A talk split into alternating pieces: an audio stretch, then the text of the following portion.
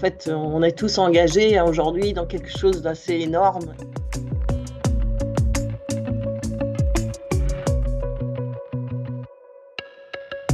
Il faut euh, penser grands objectifs, mais après, il faut se rattraper à des, objectifs qu'on peut atteindre, parce que sinon, on va un peu se, noyer dans le pessimisme.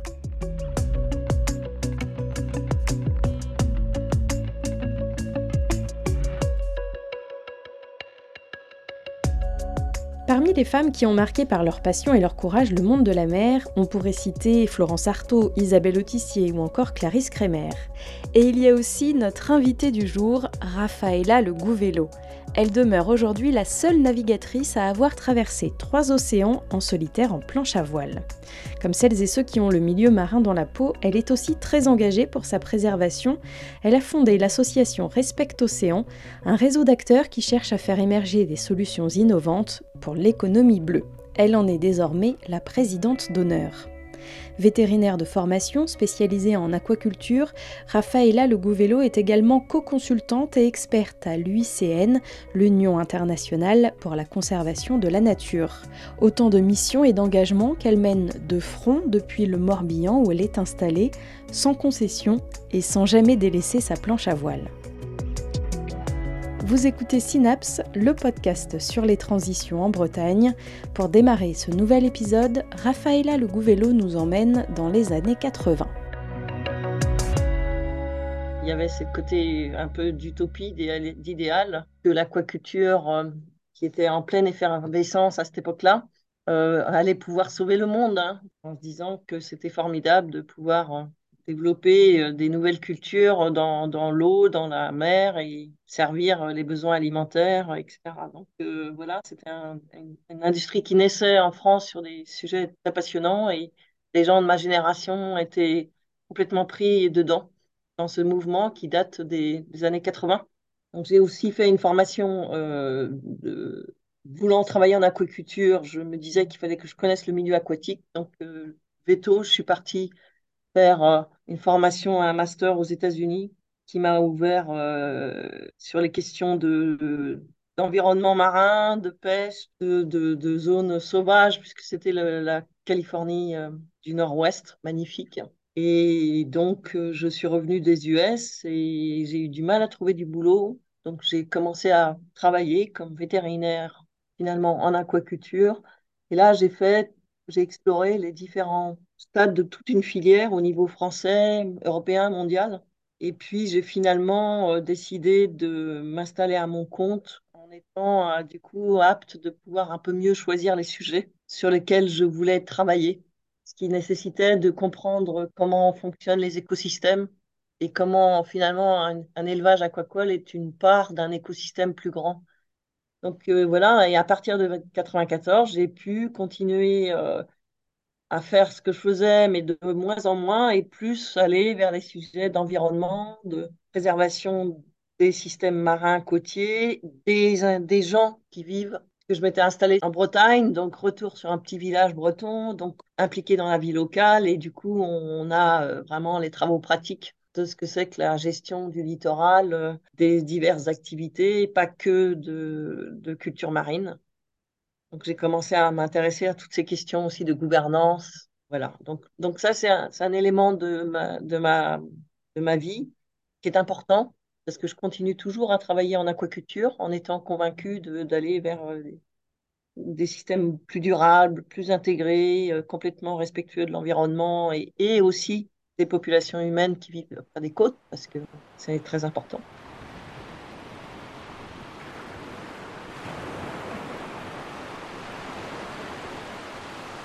Et puis, euh, j'ai aussi donc euh, une passion euh, de la mer et la découverte d'un sport qui m'est devenu une passion à 16 ans, qui était la planche à voile. Donc c'est vrai qu'à partir de ce moment-là, j'ai beaucoup navigué pendant mes études, j'ai fait des compètes et compagnie, et j'étais vraiment mordue, quoi. Donc après, je voulais aussi avancer sur mon, au niveau professionnel, donc j'ai mis de côté euh, cette idée, j'aurais pu hein, partir en professionnel euh, en planche à voile, mais non, il y avait d'autres choses qui comptaient pour moi aussi. Et du coup, euh, j'ai essayé toujours de lier les deux. Donc, je suis partie aux États-Unis sur la côte parce qu'il était hors de question d'aller très très loin en milieu des terres. Et sur la Californie, c'était bien de ce point de vue-là. Et puis ensuite, euh, je suis revenue, j'ai bossé, etc. Mais toujours cette envie euh, de naviguer, cette passion de la planche et d'aller explorer des, des chemins un peu particuliers comme euh, faire une traversée qui me trottait, depuis très longtemps. Et donc, au fond, quand j'ai mon parcours professionnel m'a permis de me mettre à mon compte, d'être ce retour un peu près de la mer, le plus proche possible qu'il soit de la mer, à ce moment-là, je me suis dit, ben, puisque j'ai toujours ça en tête comme un projet de d'enfance qui n'est non réalisé, ben, peut-être que c'est le moment de mettre un tout petit peu de côté ma carrière professionnelle pour pouvoir euh, aller euh, sur cette première traversée qui était celle de l'Atlantique. En fait, reconnaissons-le, moi j'étais complètement naïve hein, par rapport à cette haute mer, euh, même en navigation au large, nulle, en bateau, je très mauvaise, juste une planchiste en fait. Donc j'ai appris énormément de choses, j'en ai beaucoup bavé. Et après cette première traversée qui était une sorte un peu de révélation, je me suis dit, euh, je ne peux pas m'arrêter là parce que je sens que j'ai encore beaucoup de choses à apprendre. Du coup, je, me suis lancée dans cette succession de traversées en essayant de maintenir plus ou moins à flot mon activité professionnelle. Et puis, donc, euh, traverser le Pacifique avec la Méditerranée pour se préparer, traverser l'océan Indien. Et après cette traversée de l'océan Indien, là, j'ai dit, ben voilà, stop. Et maintenant, euh, il faut revenir à la Terre, mais pas de la même façon. Donc, on, voit les choses qu'on a faites, mais je pense que les traversées m'ont permis de, faire un grand cheminement aussi sur, euh, sur la compréhension.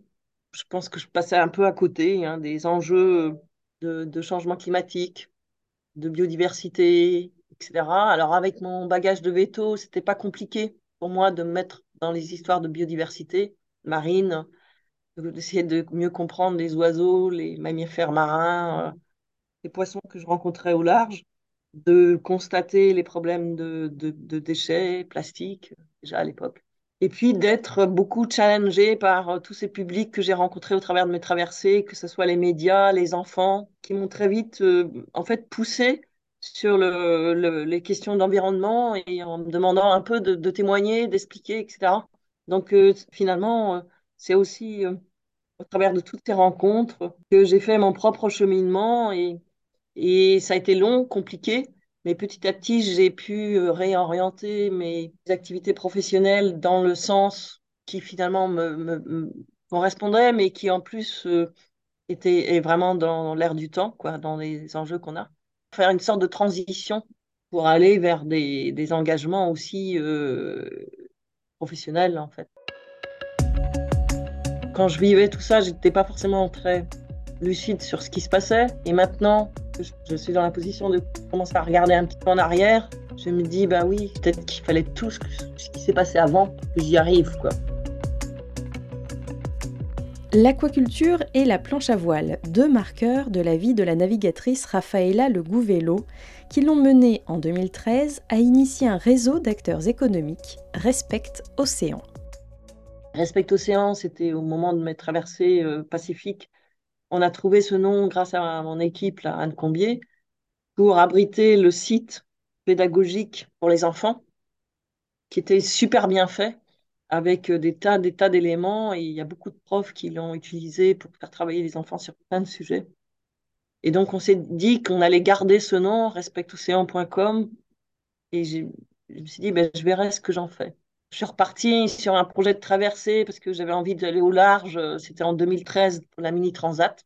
Et en recommençant à penser à ce projet, je me suis dit, ben, je vais d'abord pas laisser tomber du tout mon boulot cette fois-ci, mais essayer de, cumuler ça.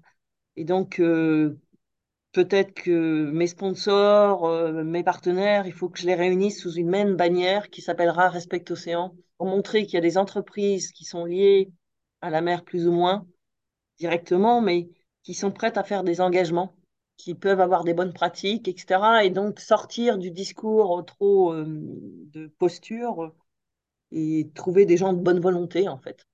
pour construire en fait un espèce de, collectif. Donc, euh, Respect Océan est né de cette idée. Euh, la région Bretagne a dit oui tout de suite. Et puis maintenant, Respect Océan est devenu une association avec plus de 90 membres. Moi, je suis juste présidente d'honneur. Ça me va très bien. Je trouve que c'est parfait que d'autres personnes se le soient appropriées, ce qui montre aussi qu'il y avait un besoin et que le projet il peut évoluer. Et je suis juste là pour apporter quand il faut euh, mon conseil ou euh, mon avis. Et puis euh, aussi m'assurer qu'on reste toujours à peu près sur les bonnes, les bons, les bonnes rails, en fait, de, la première idée de Respect Océan. Chacun, chaque entreprise est à un degré plus ou moins, entre guillemets, avancé dans son cheminement de, ce qu'on va appeler alors une sorte d'économie bleue durable, mais est en cheminement, est en transition. Donc cette transition va aussi sur questions de RSE. Donc on est centré un peu sur Respect Océan, sur les questions de biodiversité, mais euh, il va de, de, l'entreprise aussi d'aller sur les autres sujets, de, de s'aligner avec les accords de Paris, de, de mettre en place aussi, euh, je pense, une réflexion sur le plan euh, sociétal, ses engagements voilà, ailleurs, avec justement des associations le fait de créer ce, réseau permet à des entreprises qui ne se connaissaient pas d'échanger, de, créer des choses ensemble, d'apprendre de, par ces échanges ou par des événements que Respect Océan organise. L'idée, c'est d'avoir vraiment un nombre de membres motivés et qui soient un peu locomotives, des pionniers voilà, et puis euh, bah justement, après en fait tâche d'huile, je pense, ça devient un peu près la norme sur les autres parce que les autres sont obligés de suivre. Il y a des membres qui sont super engagés, donc en fait, euh, très vite, si, si vous avez un, un, membre, une entreprise qui vient là uniquement pour euh, venir consommer sans se sentir trop concerné finalement profondément par les sujets que Respectation aborde, en fait, ils vont partir assez vite. Quoi. Mais il y a aussi d'autres qui viennent, euh, qui arrivent et qui, à chaque fois, euh, peuvent apporter des, vraiment des, des, projets super. Peut-être qu'à un moment donné, Respect Océan ne sera plus nécessaire, tant mieux, mais ça veut dire que tout sera devenu un peu plus Respect Océan et pour l'instant, on a encore du boulot.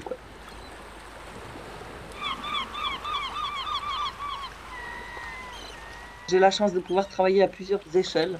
Et c'est vrai que j'ai tendance à, vouloir me concentrer un peu, euh, peut-être parce que je suis veto, et être sur le terrain avec les gens un peu plus localement et laisser aux autres ce travail euh, dans les grandes sommités internationales, euh, etc.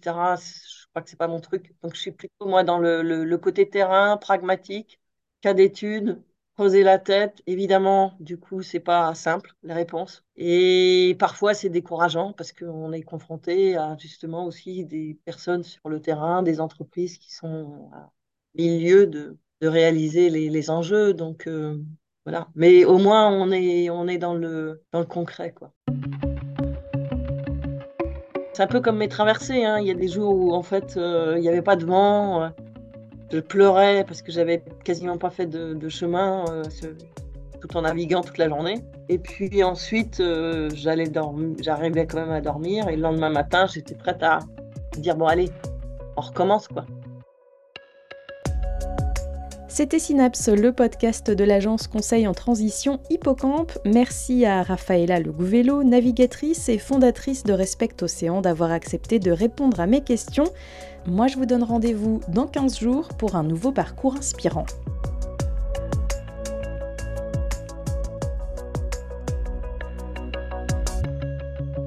En attendant, je compte sur vous pour noter et commenter cet épisode sur votre plateforme d'écoute favorite.